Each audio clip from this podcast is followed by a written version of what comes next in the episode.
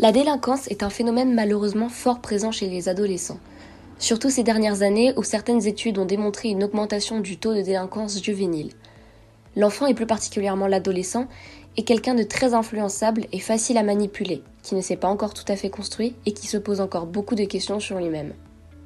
Nous pouvons imaginer que c'est l'une des raisons pour lesquelles il peut tomber facilement dans la délinquance, se laisser influencer par les choses qui l'entourent, que ce soit sa famille, ses amis ou encore la société en général. Aujourd'hui, dans ce podcast, nous allons parler de ces phénomènes à travers différents sujets pour exploiter plusieurs points de vue. Les zones urbaines sensibles sont les lieux où le phénomène de jeune délinquance est le plus courant.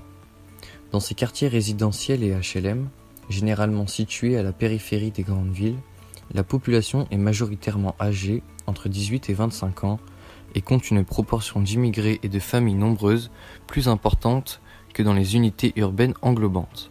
Selon l'Observatoire national des zones urbaines sensibles, en 2006, on compte 717 zones urbaines sensibles en France, contenant 4,4 millions d'habitants, soit 7% de la population française.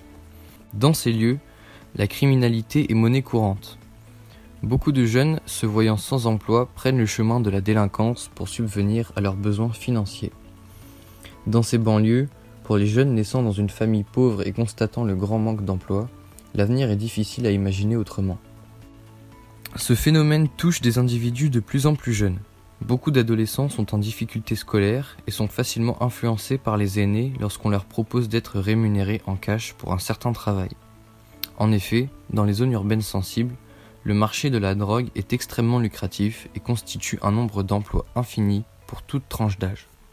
Par exemple, la tâche au plus bas de l'échelle du trafic organisé, consistant à alerter l'arrivée de la police, peut être effectuée par n'importe quel mineur et rapporte jusqu'à 80 euros par jour, soit 2400 euros par mois. Les jeunes attirés par l'argent facile sont rapidement engrainés. On constate d'autres formes de criminalité comme le vol, le racket organisé, le trafic d'armes ou de produits de contrebande. Ainsi, la délinquance chez les jeunes est fortement présente en banlieue, mais a pour principale cause les difficultés scolaires des enfants, le chômage des jeunes et la pauvreté des familles. On a pu observer ces dernières années, avec l'apparition des réseaux sociaux, une nouvelle forme de violence entre les jeunes, le cyberharcèlement. En effet, avec maintenant la possibilité de créer des comptes anonymes ou groupes de discussion, les attaques peuvent se faire de manière moins visible. Mais tout d'abord, qu'est-ce que le cyberharcèlement? Le cyberharcèlement est un harcèlement via Internet, essentiellement sur les réseaux sociaux. Les harceleurs intimident, insultent ou se moquent via des comptes ou groupes de discussion dans le but de dénigrer les victimes. Cela va même parfois jusqu'à l'usurpation d'identité ou le piratage de comptes, ou encore les menaces de mort, de violence, de viol ou l'incitation au suicide. En 2019, plus de 40% des moins de 50 ans ont déjà subi des attaques répétées, dont 22% sont des jeunes de 18 à 24 ans. Mais déplaçons-nous chez les adolescents, qui ont eux un usage plus fréquent des réseaux sociaux. Selon une enquête réalisée par l'Observatoire des droits de l'Internet, 34,3% des jeunes se disent avoir été victimes de cyberharcèlement et 21,2% des jeunes déclarent en avoir été l'auteur. C'est donc plus de 3 enfants sur 4 âgés de 12 à 18 ans qui révèlent avoir connaissance de situations de cyberharcèlement sans y avoir été pour autant l'auteur ou la victime. Que dit la loi sur l'harcèlement? L'auteur d'harcèlement encourt une peine pouvant aller jusqu'à 2 ans de prison et 30 000 euros d'amende. Ces dernières années, un nouveau phénomène s'est répandu, le revenge porn. Cette pratique consiste à rendre publiques des photos ou vidéos intimes d'une personne à son insu. Ce fléau a augmenté de 50% avec la pandémie mondiale et les confinements. Il est donc important de rappeler que le revenge porn est passible de 2 ans de prison et de 60 000 euros d'amende. La délinquance chez les jeunes est également abordée sous plusieurs formes d'art pour interpeller un maximum de personnes et toucher un grand nombre de spectateurs comme par exemple chez Oli, un dessinateur et caricaturiste belge. Il est le dessinateur de presse dans la revue Sud Presse. Il aborde le sujet de la délinquance juvénile en août 2015 à travers un dessin intitulé Réponse musclée. Oli n'est pas le seul dessinateur à avoir abordé ce sujet. En effet, De nombreux artistes anonymes de street art ont participé à la dénonciation de ce phénomène en hausse. La musique est une forme d'art dans laquelle la délinquance des jeunes transparaît également beaucoup, non seulement pour la dénoncer, mais également malheureusement quelquefois un appel à la violence. En effet, une étude a été menée s'intitulant Les préférences musicales des préadolescents, adolescents et la petite délinquance, publiée dans le magazine américain Pediatrics. Il se penche sur les liens entre les goûts musicaux des adolescents et la petite délinquance. Les genres musicaux ont alors été divisés en deux parties. Les musiques conventionnelles, la pop FM, le jazz et la musique classique, et les musiques non conventionnelles, le RB, le rap, le hip-hop, le rock, le metal, le gothique, le punk et la techno. Au fil de l'étude, les chercheurs ont dû trouver des synonymes. Le jazz et le classique sont ainsi qualifiés de musique intellectuelle. Quant au rock, au metal, à l'électro, au hip-hop, sont tour à tour des musiques non mainstream, fortes, rebelles, bruyantes, non conformistes, puis carrément déviantes et à problème. Certes, l'étude ne dit pas que ce sont des musiques qui causent les comportements délinquants de ces adolescents, mais elle le suggère, le lien de cause à effet. J'ai choisi pour ma part d'étudier euh, le sujet de la jeunesse délinquante d'un point de vue psychologique. Pour cela, j'ai contacté Madame Latu, une psychologue au centre médico-psychologique euh, pour adolescents de La Rochelle. Je me trouve donc en présence de cette psychologue. Bonjour Madame. Bonjour. Pourriez-vous, s'il vous plaît, nous expliquer en quelques mots en quoi consiste votre métier? Euh, je suis psychologue clinicienne pour adolescents, donc je reçois des adolescents qui ont des problèmes psychologiques, qui, sont en situation de souffrance psychique. Ça peut aller de, du mal-être classique à l'adolescence jusqu'à des pathologies psychiatriques plus sévères. Très bien, cela nous amène donc à penser que vous êtes souvent confronté à la délinquance juvénile. Alors euh, oui, je peux recevoir des, adolescents délinquants, mais c'est pas si fréquent que ça dans mon travail en réalité.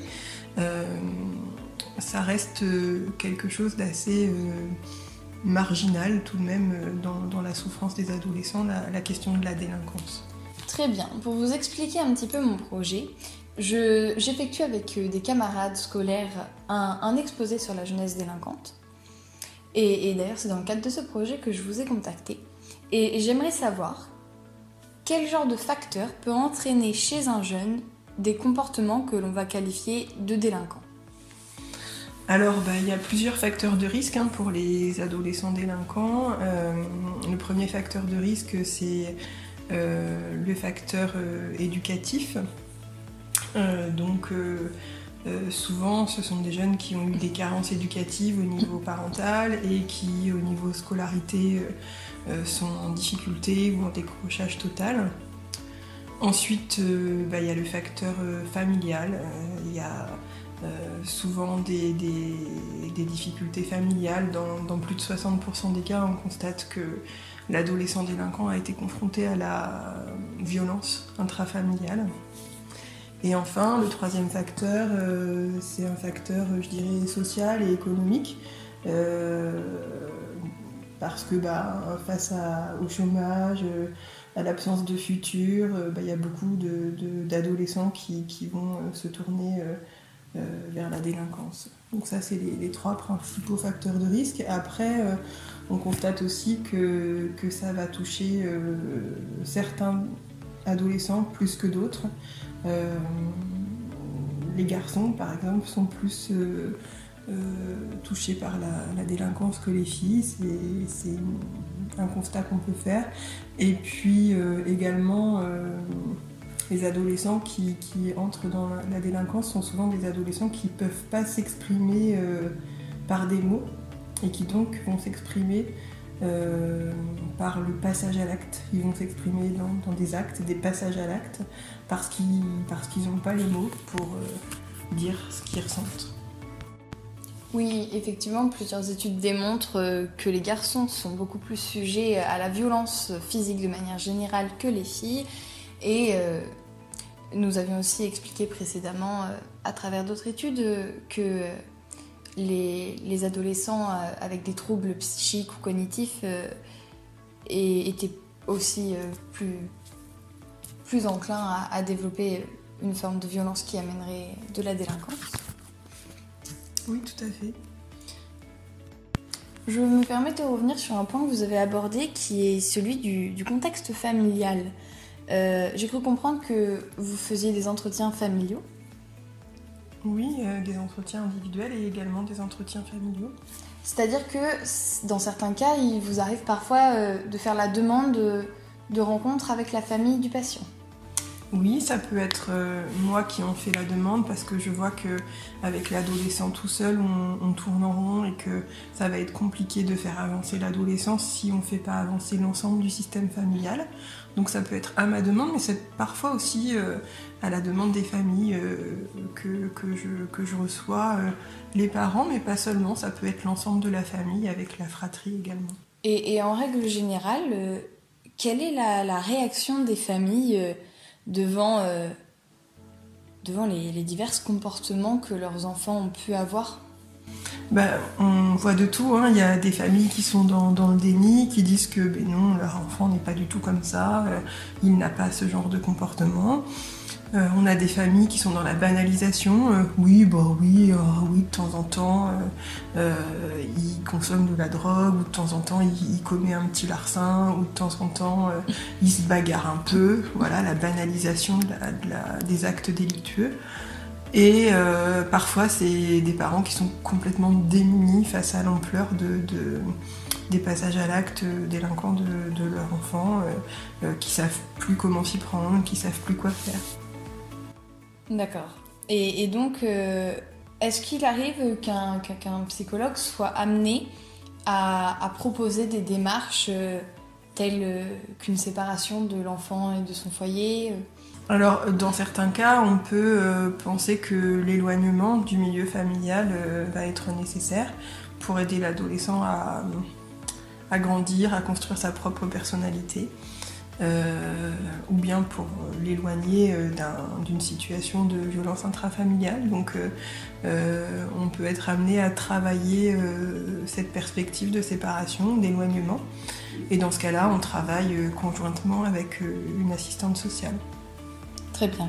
Et donc cela nous ramène ensuite à une autre question qui est celle de la prise en charge de ces enfants par ces organismes-là qui sont des foyers sociaux éducatifs des ASE ou encore des familles d'accueil. Très bien, et eh bien écoutez, merci beaucoup. Une dernière petite question, madame. Euh, je voudrais votre, euh, votre avis sur euh, la question qui est la suivante. Selon vous, est-il possible, et si oui, comment est-il possible, de réduire les risques de jeunesse délinquante? Alors oui, il est toujours possible de réduire le risque.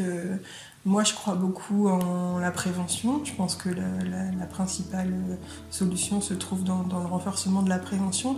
Alors, euh, la prévention, elle peut prendre plein de formes. Hein. Euh, ça peut être euh, éducatif, c'est-à-dire bah, au niveau scolaire, renforcer les, travaux autour du respect d'autrui, de la bienveillance, de la non-violence. cette prévention, elle peut être aussi sociétale, c'est-à-dire euh, faire en sorte que euh, qu'il n'y ait pas des enfants qui se retrouvent livrés à eux-mêmes dans des, endroits où ils vont être confrontés à des risques de danger et à de la violence. Voilà, la, prévention, c'est repérer dès l'enfance les, adolescents, les enfants qui peuvent devenir des adolescents potentiellement à risque et euh, leur proposer un accompagnement euh, social, éducatif et psychologique dès le plus jeune âge. Très bien, et eh bien écoutez madame, je vous remercie d'avoir pris le temps de répondre à mes questions. Merci à vous. Au revoir. Au revoir. Pour conclure sur la question de la jeunesse délinquante, on, constate donc que grâce à, notre interview avec Madame Latu, que, les, comportements violents qui amènent un jeune à, commettre des délits émanent souvent euh, d'un contexte familial compliqué ou, de problèmes socio-économiques euh, ou encore euh, d'ordre psychique individuel pour chacun. D'un point de vue global, quelle que soit l'origine de cette délinquance, il est primordial de faire quelque chose au niveau de l'État français, au niveau de la prévention. Dès le plus jeune âge, il est important que chaque enfant soit pris en charge d'un point de vue individuel, familial et économique afin de s'assurer que ces derniers puissent évoluer, évoluer dans un milieu qui leur est favorable.